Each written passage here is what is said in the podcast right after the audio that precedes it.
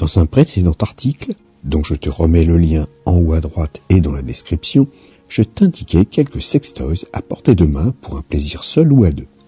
Je vais te donner plusieurs idées d'objets pour les adeptes du BDSM que tu peux facilement trouver chez toi ou autour de chez toi. Cela permet donc de tester gentiment ces pratiques avant éventuellement d'investir dans du matériel plus onéreux. Tu vas voir qu'il y a déjà un gros potentiel à explorer. Bonjour à toi, tu es bien sur la chaîne Harmonie des corps. Cette chaîne est particulièrement destinée à ceux et celles qui voudraient améliorer leur vie de couple ou avoir une sexualité plus épanouie. Je m'appelle Christophe, je suis thérapeute de couple et sexothérapeute et j'aide à travers mes articles, mes formations et mes accompagnements à t'aider à avoir une vie de couple ou de sexuelle plus épanouie. J'ai artificiellement séparé cet article en trois sections. La première partie sera consacrée aux liens et aux pinces.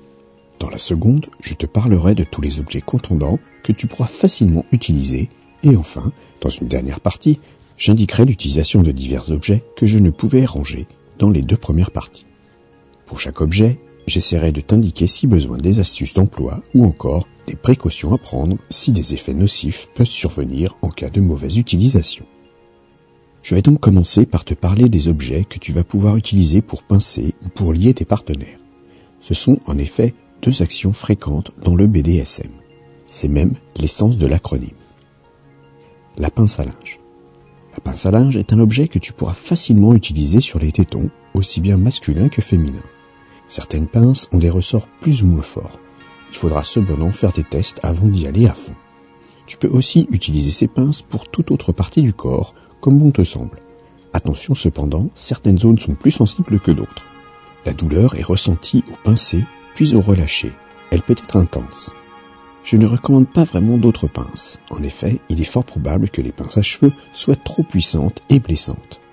Je n'évoque même pas ici les pinces de bricolage qui sont vraiment inappropriées. Les liens. Ils peuvent être de nature bien différente. Chacun aura ses préférences. Pour commencer, il y a bien sûr les cordes. Attention cependant aux cordes trop fines qui peuvent blesser. Il est préférable d'utiliser des liens qui sont plus gros qu'un épais lacet, 5 mm de diamètre minimum. Mais, comme tout le monde n'a pas forcément de cordes en coton ou en fibre naturelle chez lui, voici d'autres alternatives cravates et foulards. C'est un accessoire très utile pour attacher les mains ou les chevilles par exemple. C'est solide, large et souvent très doux. Bon, je ne te cache pas que cela peut définitivement ruiner l'accessoire, le rendant impossible à utiliser ensuite. Je te conseille donc de les affecter ensuite uniquement à cet usage. La seule précaution à prendre est de ne pas serrer trop fort les membres pour laisser passer le sang. Cela permet de longtemps le jeu. Ils peuvent aussi être utilisés pour bander les yeux ou même la bouche. Attention dans ce dernier cas à ne pas étouffer tes partenaires. La ceinture. C'est encore un bon liant pour les bras ou les jambes. Les grosses ceintures sont plus difficiles à utiliser que les plus fines. Encore une fois, il faut faire attention à ne pas trop serrer. Le cellophane. C'est donc en cuisine que tu trouveras cet élément pour lier tes partenaires. Cela a l'avantage d'être facile à utiliser et pouvant au choix couvrir ou non une grande partie du corps. C'est très solide puisque deux ou trois tours suffisent amplement pour immobiliser totalement quelqu'un. La seule chose où il faut vraiment faire attention, c'est au risque d'étouffement. Je t'invite donc à éviter d'enrubonner la tête avec ce matériel.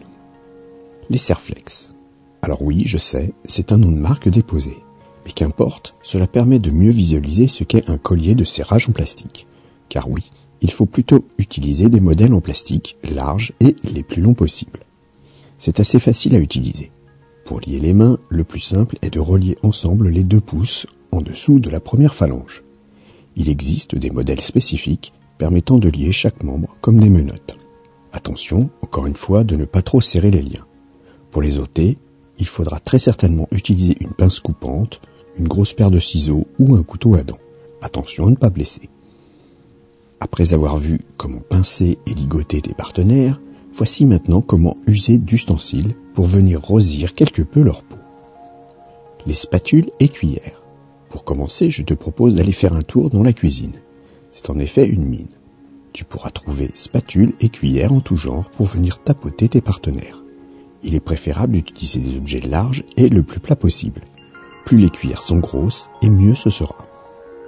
Un petit tour dans les bois. Si tu as la chance d'avoir des sous-bois pas loin de chez toi, tu peux aussi y trouver deux choses intéressantes.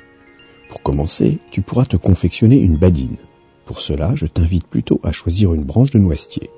En effet, c'est un bois souple qui pourra venir fouetter à merveille. Je t'invite à la choisir fine, mais pas trop.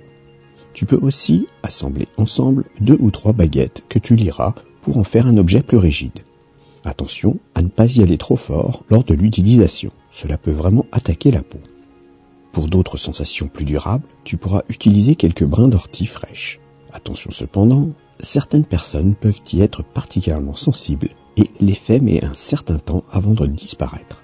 C'est à réserver pour un public averti. Les élastiques. Rarement utilisés, ils peuvent néanmoins permettre de venir taquiner la peau à des endroits très précis. Cela fonctionnera d'autant mieux si tes partenaires ne se doutent pas de l'endroit où tu vas agir. La surprise et le choc viendront donc se cumuler pour dynamiser l'effet. Cravache et martinet. Ces deux accessoires sont bien moins courants. Cependant, si tu les as sous la main, ils peuvent être d'une grande aide.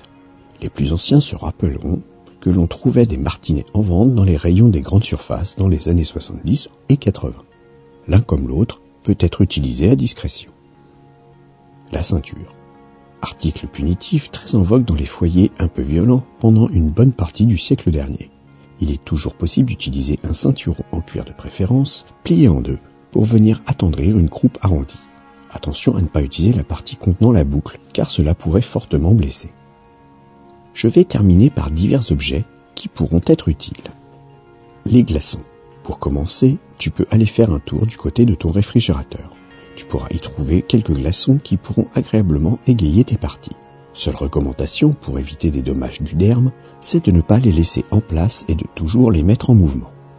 Il ne faut pas non plus les insérer dans un quelconque orifice. Quoi qu'il en soit, l'effet frisson est garanti. Les plumeaux. Ils peuvent être facilement utilisés pour des caresses aussi bien sensuelles que pour des supplices par les chatouilles. La seule chose à laquelle il faut veiller, c'est qu'ils ne soient pas trop sales.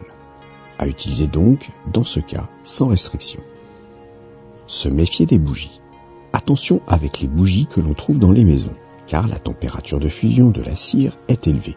Donc si tu verses de la cire chaude sur le corps de tes partenaires sans avoir mis suffisamment de distance et sans le faire au compte-goutte, tu vas provoquer des brûlures fortes sur la peau. Il faut donc utiliser ces objets avec la plus grande attention. Je te recommande vivement de faire des tests sur toi pour connaître la distance acceptable d'utilisation. Un peu de mobilier.